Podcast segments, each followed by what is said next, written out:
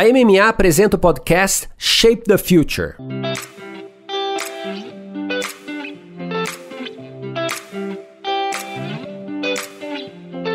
Olá, eu sou Luiz Gustavo Pacete, editor-chefe do Marketing Future Today e head de conteúdo da MMA Latam. Você está na série especial Game Changers, que eu gravei em parceria com o jornalista Mark Tawil.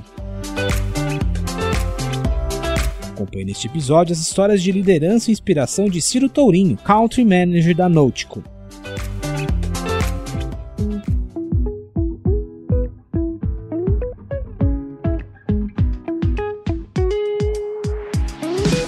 Mark, mais uma vez, obrigado. Obrigado. Eu. Esse episódio tem comida, ainda que esse, eu não vou conseguir comer esse. Eu consegui. Esse Not Burger. E tem bebida também. Mas ali o Mark já, já está tomando, é importante a gente experimentar. Eu acho que aqui a gente, enfim, a série traz muitos elementos de liderança, transformação digital, mas o case de Nautico ele é muito interessante. Eu acho que vai, vai render grandes desafios aqui. Eu vou começar pelo nome da marca. Como que é você assumir uma marca que, que é uma negação? na verdade, né? Como incorporar isso nos produtos, na cultura? É, isso foi tudo criação do, dos nossos fundadores, né? O Matias, o, o, Pablo e o Karim, quando eles se juntaram e criaram a Notco. O grande objetivo é ser de uma forma transparente e direta como é que a gente explica o que, que a gente quer ser. E nada mais claro do que você dizer que eu sou um não hambúrguer, um not burger, eu sou um não leite, justamente para você provocar o, o consumidor para experimentar aquele produto. Então, qualquer marca que a gente pudesse criar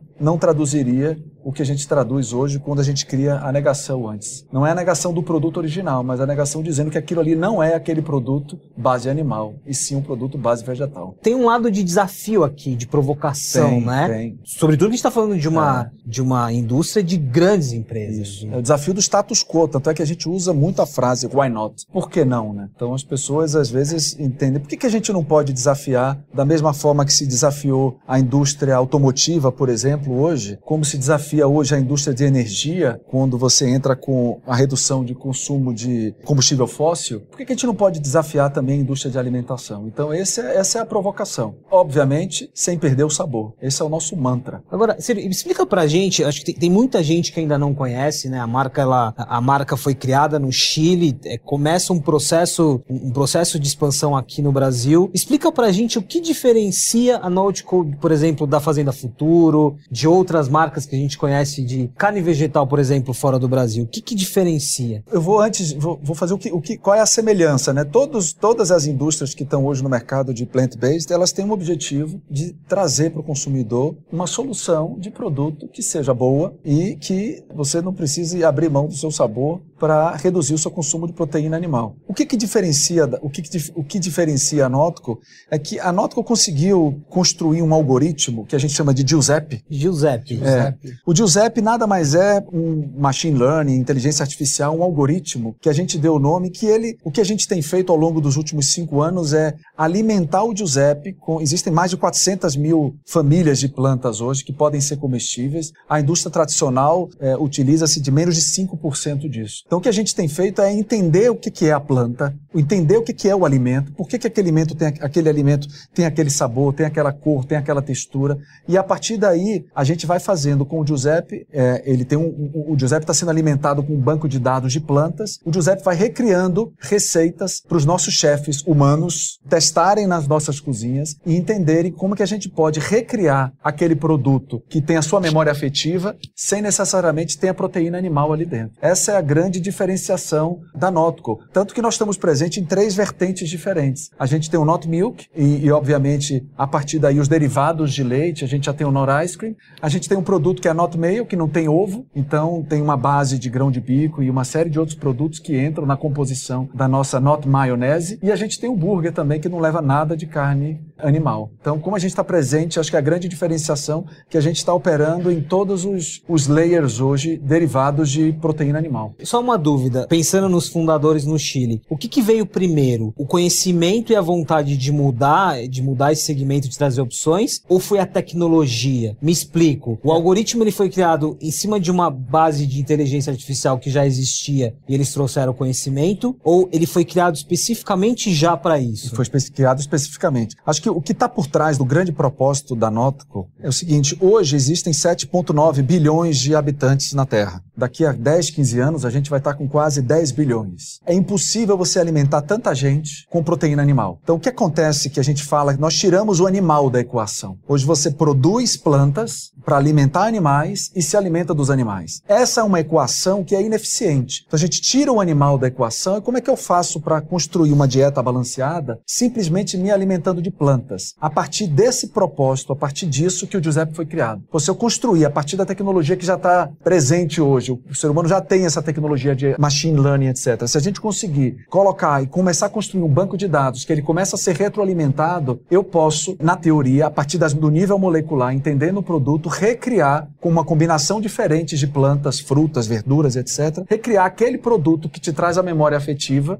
sem necessariamente ser o produto propriamente dito, mantendo nutrientes e etc. Mas sempre tendo o sabor como principal atrativo assim para a gente. Você falou de desafiar a indústria, imagino que deva ser um desafio gigantesco. Sim. Eu experimentei aqui o Not Milk e é muito bom, vai até ervilha. Sim. Como é que é desafiar a cultura do brasileiro que é um carnívoro por Isso. natureza? Eu acho que esse é o maior desafio nosso, é o why not. A gente fala que a nossa, a nossa grande conquista vai ser conquistar o sétimo. Os jovens hoje estão muito engajados com a questão do propósito, né? Eu, a minha geração não estava tão engajada quanto isso. Eu tenho mais de, um pouquinho mais de 40 anos. Mas o jovem que está chegando hoje, 20 e poucos anos, já tem uma consciência não só de, de saudabilidade, mas também ambiental de que é importante reduzir o consumo de proteína animal. Mas o nosso grande objetivo é conquistar o cético e a gente vai conquistar com o sabor. Se você hoje experimentar um produto que você fala, caramba, eu não sei se isso daqui é um produto base animal ou base vegetal. Se a gente conquistou isso, a gente tem um check assim que está feito. E aí, obviamente, mudar o hábito é muito difícil. Mas se você tiver de mudar o hábito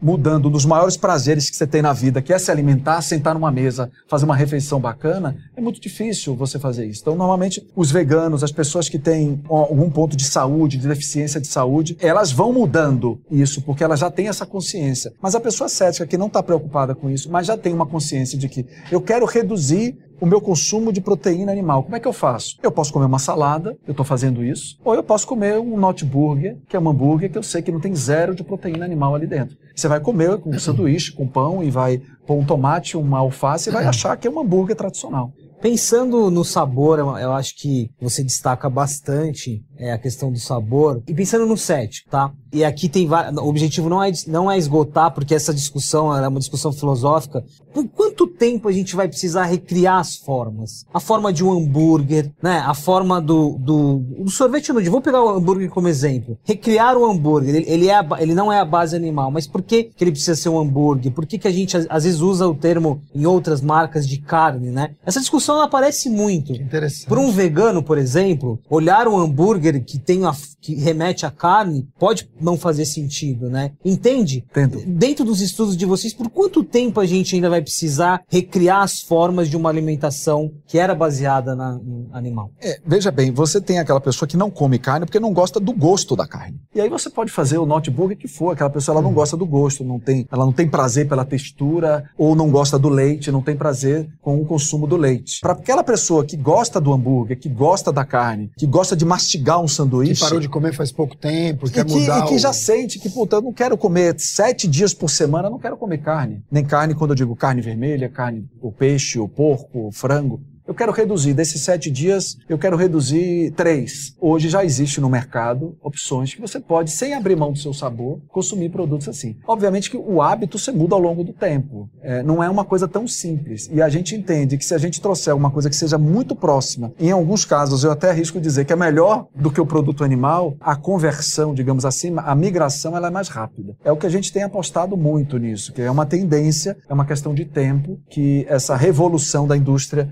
alimentar alimentícia ela vai acontecer. Quando a gente fala de 100 hambúrgueres, quantos são hoje plant-based no Brasil? É, esses dados não tão são consolidados. O que eu posso dizer é que mais ou menos 2% hoje dos brasileiros já se declaram 100% veganos. Mas Isso aqui é vegano ou vegetariano? Qual é a diferença para esse produto? Esse produto ele é 100% vegetal. Ele não tem nenhuma, nenhum componente animal na produção dele, nem nos, nem no, nos ingredientes, nem na forma dele uhum. ser produzido. Então, é, a gente pode de considerar um produto vegano. Ele é vendido como vegano. Ele é vendido como plant-based. Esse posicionamento é um, um posicionamento da companhia, Hum. é um posicionamento de plant-based. Ele é todo baseado em planta. A construção dele, é, a composição é toda baseada em planta. Eu tô pensando aqui, e voltando, a gente falou de sabor, voltando no Joseph. Joseph, eu tô pensando que você tem produtos, né, SKUs para usar a lógica, que você precisa estabelecer, mas aí, a- como ele funciona, me dá a ideia de algo sempre em melhoria, né? Você buscando novos ingredientes. O quanto isso afeta o produto? O quanto você tem um tempo para trazer uma versão do Not Milk com novos ingredientes atualizados? A gente está fazendo isso a todo momento. Algumas mudanças, elas são silenciosas, porque eu não mudo a fórmula de forma, de forma estrutural ao ponto de eu ter que fazer uma comunicação. Às vezes são é pequenos importante. ajustes na fórmula. Da mesma forma que às vezes num telefone celular você tem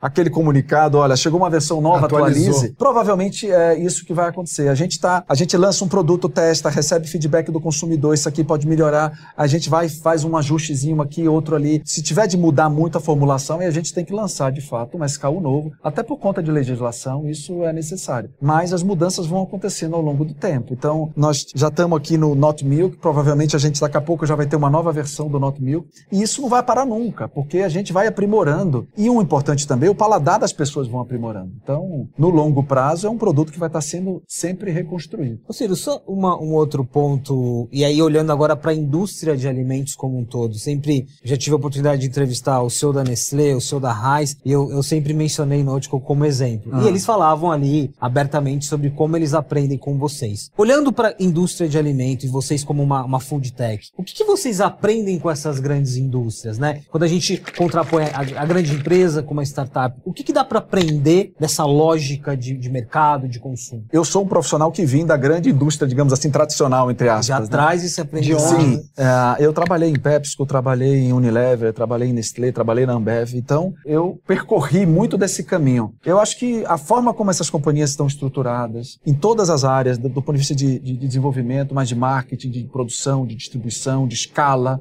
é, isso é um grande aprendizado, né? Sem dúvida nenhuma, são, elas não chegaram aqui à toa, não é um golpe de sorte. Empresas centenárias que existem aí, são muito, muitos anos, muitos anos de aprendizado, né? O que a gente acredita é que a forma como é feito o produto hoje, há uma possibilidade de você fazer de forma diferente. Esse é o grande princípio da nota. É um pouco do que eu falei de você tirar o animal da equação sem precisar abrir mão do sabor.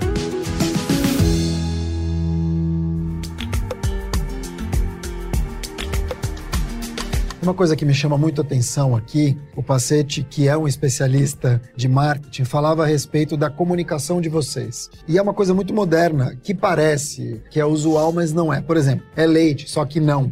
Delicioso, bom para o planeta, bom para você, why not? Essa comunicação moderna é uma comunicação geracional, ou seja, vocês estão preocupados na geração já Z, na geração Y menos, vai, mas na geração Z, na geração millennial, de poder conversar com essas pessoas. O time de vocês é um time jovem ou não tem muito isso? Quer dizer, Não, você vende para geral. É, é, a gente, o público é o geral, mas sem dúvida o, o público mais jovem se impacta mais fácil com esse tipo de comunicação. É uma comunicação provocativa, que a gente entende que para eu estar dentro desse mundo plant-based, o que a gente vê é que a- a- as grandes indústrias que estão nesse mundo plant-based, nessa jornada, porque a gente acredita que isso é uma jornada de longo prazo, elas tinham uma comunicação muito parecida entre elas, muito parecidas com a indústria tradicional. E aí, das mesma da mesma forma que a gente está desafiando a forma como produz, a gente também tem uma proposta de desafiar a forma como a gente se comunica. Me permita pegar esse exemplo só para esquentar um pouco a nossa conversa. Vamos lá. Eu acho que eu não vou mencionar nomes, mas você vai lembrar,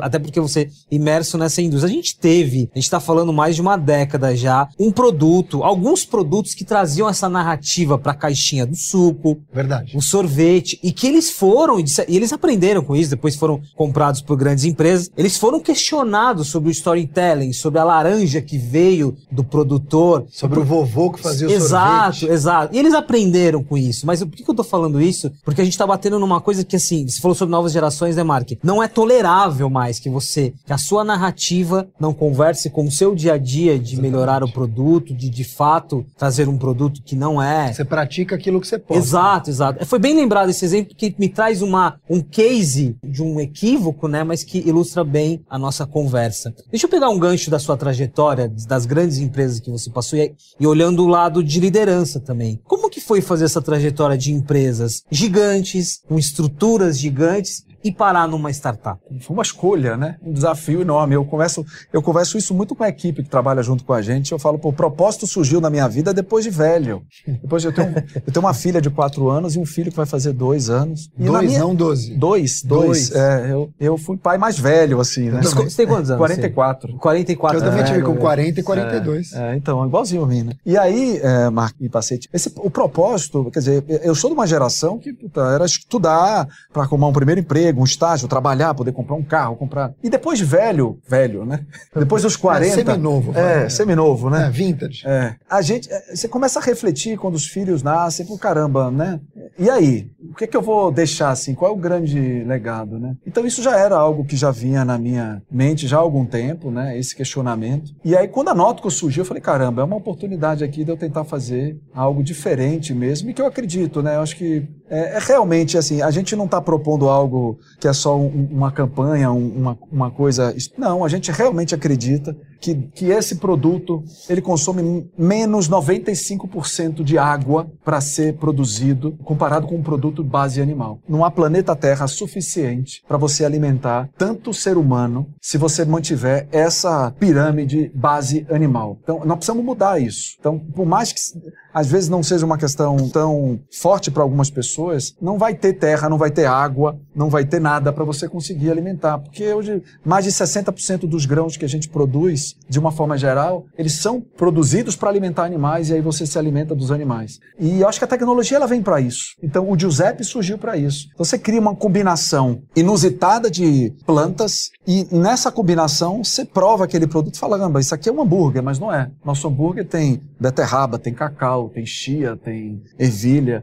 Aí você fala, caramba, não é possível, você come, tem textura de hambúrguer, tem cor de hambúrguer, tem gosto de hambúrguer e tem os nutrientes também, né? Então tudo isso a gente se preocupa em entender profundamente o, o, o produto original, digamos assim, base animal. Ou seja, me permita fazer só uma provocação, mas com, com todo respeito. Está muito claro a, né, a questão do propósito e da sua, dessa sua transição. Se eventualmente, isso aconteceu com várias empresas, se eventualmente a Node, isso pode acontecer, foi comprada por uma, uma grande empresa de proteína animal, você pode ir nesse processo. Como que você mantém esse princípio? Né, eu estou usando uma, assim, uma figura de linguagem, mas como manter esse princípio dentro de um outro contexto? Ah, eu não sei. que eu acho que é uma causa que já está tão forte dentro da gente. Se você olhar a história, várias startups ao longo do tempo, elas seguem solo durante a história delas. Vários exemplos aí que a gente vê hoje de Amazon, Google, Facebook. E algumas delas vão sendo compradas ao longo do, caminho, como por exemplo WhatsApp, Instagram. Foram companhias que foram compradas. O que vai definir isso, acho que são, é um conjunto de fatores que é muito difícil a gente prever. O que eu acho é que a Notco, assim como talvez outras indústrias que estão também nesse desafio, nessa jornada de plant-based, elas estão propondo, estão nascendo com um propósito muito forte. E você tem grandes indústrias tradicionais que estão tentando reencontrar os seus propósitos. Então é natural que essas grandes indústrias façam isso através do seu próprio time de R&D, de marketing, de desenvolvimento, ou tentando buscar parcerias com outras empresas. Não é algo que a gente prevê aqui nos próximos anos, não é um plano da companhia da gente fazer, ninguém quer ser comprado, mas eventualmente acontece. Como a Notco te mudou? Porque assim, você nasceu onde? Bahia? Bahia, Salvador. Bahia, Salvador, Torinho, família Torinho, grande família é. Torinho. É, quando a gente fala em, em Brasil, todos nós aqui, desde pequenos, churrasco, churrasco com os amigos, claro, tem exceções, mas imagino eu que em algum momento você comeu carne. Sim. A Notco te mudou nesse sentido? Mudou a tua casa? Porque você não traz aqui um discurso de ativismo. Você traz Mudou, um discurso é. aqui de, de opção. Isso. Então você não fica empurrando para as pessoas, não pode comer carne. Não, você fala, olha, se você não quiser comer, tem os nossos produtos aqui. É isso. isso. é muito legal, porque não assusta e acolhe. Queria saber se te mudou pessoalmente a Notco e se você já evangelizou alguns amigos assim. Mudou, é. Desde a Bahia até São Paulo. É, quando, eu, quando os meus amigos mais próximos, mais carnívoros souberam, pô, você só vai comer agora, não vai comer mais carne. piada no churrasco. É, a piada do churrasco, eu não te convido mais. E e, a gente sempre tem que explicar, veja bem, é, o, o que mais cresce no mundo é o semi-vegetariano ou o que a gente chama mais do flexitariano. São as pessoas que já têm consciência de que eu não preciso tomar leite todo dia, eu não preciso comer ovo todo dia, eu posso ter uma dieta mais balanceada. Então, só a partir da consciência, a pandemia trouxe muito isso, as pessoas passaram a comer, a cozinhar em casa, começar,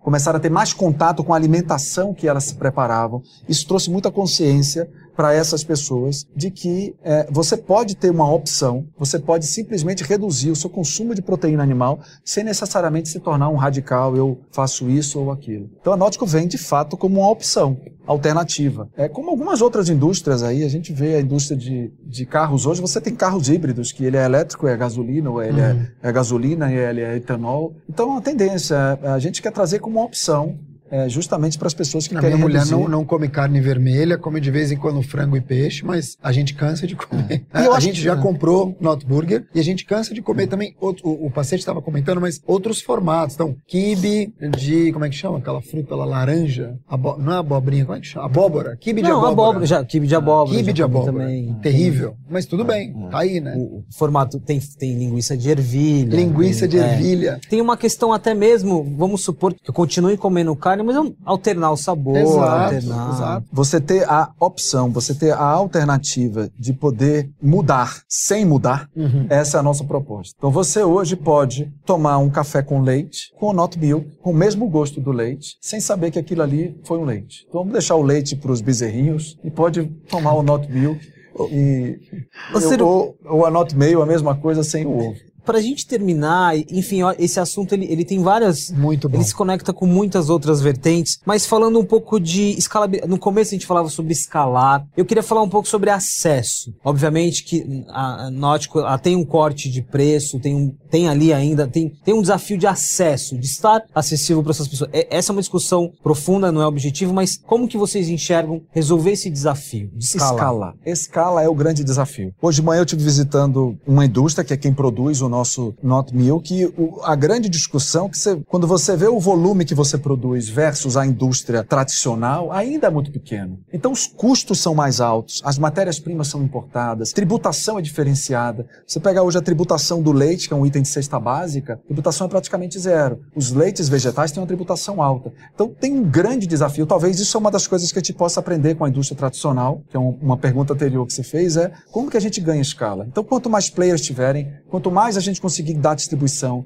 mais acesso, a gente começa a ter poder de escala, porque no longo prazo a ideia é que os preços caiam. A gente não quer que os... Mas a gente ainda tem muita matéria-prima que é importada, que sofre com dólar, então tem um trabalho muito forte de desenvolvimento de produção local, por exemplo, de ervilha, alguns outros produtos, você ainda tem matérias-primas que você não tem disponibilidade no Brasil, escala de produção, escala para você ter margem para negociar com os grandes varejistas e assim por diante. Então, à medida que essa companhia, que, que essa indústria for, for crescendo, vai trazendo mais acesso, mais escala e mais escala no longo prazo em todas as indústrias na história geram um preço mais baixo. Todos os produtos que tem aqui em nível nacional são os mesmos do Chile e de outros países? É Sim, é, de uma forma geral nós estamos presentes em quatro categorias hoje, que é o Not Milk, o Not Ice Cream, a Not Mayo, que foi o primeiro produto nosso, e o Not Burger. Estamos presentes nos três países, Chile, Argentina e Brasil. Tem pequenas flutuações de sabor entre os países, porque tem uma questão, obviamente, Mas de... na Argentina você não encontra mais resistência, que é o país da carne. Você sabe que não, pelo contrário, as pessoas fazem muito hambúrguer em casa. É, no Brasil não tem muito isso, mas no Chile e na Argentina há muito hábito de você fazer hambúrguer em casa. E no Brasil esse hábito ainda não existe. As pessoas compram a carne para fazer a peça de carne na churrasqueira em casa. Então, a Argentina o crescimento tem sido é, muito forte também do consumo de burger, principalmente no público mais jovem. Mas o público mais jovem sempre tem alguém mais velho em casa. E a pessoa ali cética que eu falei ali atrás consome falando: caramba, eu gostei desse produto, é, me traz a memória afetiva. Mas olha que interessante, o olhar da Argentina talvez de um desafio é uma grande oportunidade. É uma coisa tão sutil, né? Uhum. O hábito exa exatamente de comer carne que leva a produzir o hambúrguer em casa abre uma oportunidade é para pro, os públicos. Ô Mark, é, é, uma tradição aqui no nosso, nossos episódios, eu perguntar pro Mark o que tocou o coração dele, mas o, o leite já tocou o paladar, porque ele tomou um copo inteiro ali. Eu deixei, eu deixei o resto pro pessoal aqui do estúdio, porque eles estão me vendo tomar, eles vão começar a tacar pedra. Tem bastante. Vou fazer essa gentileza pra todo mundo experimentar, porque é muito bom mesmo. Eu não tô fazendo merchan, mas se você quiser me patrocinar, tô você tá, tá- você tá bem treinado pra merchan, É. mas além do seu paladar do, do Not Gostei. Milk, o que, que tocou Muito. o coração? Não, me tocou, mais que o coração, me tocou uma memória que eu tive de dois anos atrás. Eu fiz um curso na Digital House aqui em São Paulo. E era um curso de lideranças que estavam, enfim, conversando sobre mundo digital. E uma das lideranças era uma liderança de uma empresa de carne, né, ou de processamento de proteína. E ela falava assim: um dos nossos grandes concorrentes é a carne de laboratório. Carne de laboratório. Eu imaginei o pessoal assim de branco, né, com tentando, enfim, fazendo aquelas poções e tal. Falei, o que, que é isso, né? Microscópio. Ele falou, carne de laboratório, que é carne que imita carne, com gosto de carne, com sanguinho de carne, mas é, é de planta. Eu falei, imagina isso, dois anos atrás. E aqui a gente está conversando sobre um mercado que já existe, eu já consumo em casa, e agora eu vou passar a consumir mais. Hoje é um dia que até comentei com ele, eu tô fazendo um detox ao longo da semana pela yoga, que eu não posso tomar Verdade. nenhum tipo de laticínio e tal, comi castanha. E aqui você me apareceu com esse leite. Então fica uma frase da espiritualidade. O que você procura, também procura você. Provavelmente, é, é, há dois anos atrás, eu não sei qual foi a indústria, mas provavelmente ela já deve ter entrado no nicho, porque as grandes indústrias de proteína animal também estão entrando no mercado É, Como de diz o proteína Galvão Bueno, não tem bobo no futebol, né? É isso Exatamente. Mas olha, o que, o que você procura também procura, você tá correto? Certinho. É exatamente o ponto que me tocou no que o Tourinho falou, né? O Tourinho olhou pra noite, co- conectou com o propósito dele, com a mudança que ele passava e ele materializou isso. É, a gente tem que legal. trabalhar no que a gente acredita, né? E eu costumo dizer para a equipe que nós temos uma equipe de quase 40 pessoas aqui no Brasil. É um desafio enorme, mas a gente está nadando a favor da correnteza, é uma tendência. Vamos aproveitar, vamos cada vez mais trabalhar para que os nossos produtos sejam mais apreciados e mais distribuídos. Vamos dar acesso. É uma grande opção. As pessoas antigamente, pela causa ou por algum tema de saúde ou por acreditar, elas abriam mão do sabor por aquilo. Hoje a gente não precisa mais abrir mão do sabor. Já existem soluções no mercado hoje que te entregam um sabor igual, em alguns casos eu até arriscaria melhor do que o produto base animal, sem necessariamente você ter uma proteína animal. Posso só fazer um adendo rápido? Sou judeu, tem esse problema. E Eu lá, também, tá? Você também é judeu? Sou filho de mãe judia, Ah, a hora então- tem Torion. Ah, então... A gente vai continuar agora pro segundo É, episódio. o segundo episódio feito na sinagoga. E lá, em lá na Argentina, na Argentina, Tem uma comunidade judaica muito grande, grande. tem o McDonald's Kasher. Sim. E o McDonald's Kasher, a reclamação dos judeus que viajavam, que pouco, podiam comer McDonald's, imagina, tudo carne, eles comiam com carne vegetal. E a reclamação é que o McDonald's era muito gorduroso lá. A carne lá vegetal era muito gordurosa. Estou falando de 10, 15 anos atrás. Então você vê, na Argentina, que é o país da carne, tinha um McDonald's Kasher, ainda tem, e que já vendia alguns produtos, mas eu não sei se é plant-based, enfim. É algum outro tipo de carne, que vegetal ou, ou de soja, talvez. Mas é interessante, né? Me É. ver isso. Não... Hoje, hoje, obviamente, as fórmulas já avançaram bastante. O nosso produto, a gordura vem dele de fibra de coco. É, e que também está no hambúrguer, acho que eu não falei isso. Então a gente tem cacau, tem beterraba, mas tem fibra de coco também. E não vou dar o exemplo da Argentina, vou dar o exemplo do Chile, uma grande rede, a Burger King, o, o, o Rebel Whopper do, do Chile é nosso, é da nota. Nossa, que legal. É nota. A gente falou muito sobre isso nessa conversa. Você destacou isso. Acho que sabor aqui, né? O sabor, e eu acho que o que faz a diferença hoje, de, de ponto de escala, de crescimento, é sabor. É. É como vocês e outras empresas conseguirem aliar o sabor com os ingredientes, com a acessibilidade. Torinho, muito obrigado. Eu que agradeço. Esse papo foi ótimo. Mike, obrigado. Obrigado a você, obrigado. Torinho. Estamos aqui à disposição quando quiserem. Se quiser nos visitar aqui em São Paulo, Vai ser uma alegria. nosso portfólio está aí, mas a gente vai ampliar. Giuseppe está trabalhando duro, tem muita coisa por vir aí. Pesquisem mais sobre o Giuseppe. É Exatamente, isso. Giuseppe. Bom, gente, muito Obrigado, obrigado gente. por acompanhar mais um episódio de Game Changers. A gente já falou sobre finanças, tecnologia, criatividade, agora o futuro da comida, dos alimentos, sempre conectando tecnologia com o lado humano.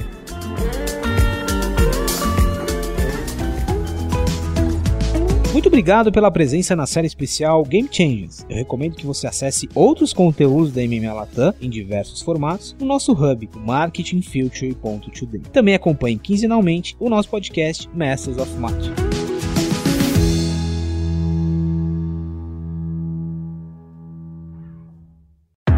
Esse podcast foi produzido e editado nos estúdios da Audio Edge.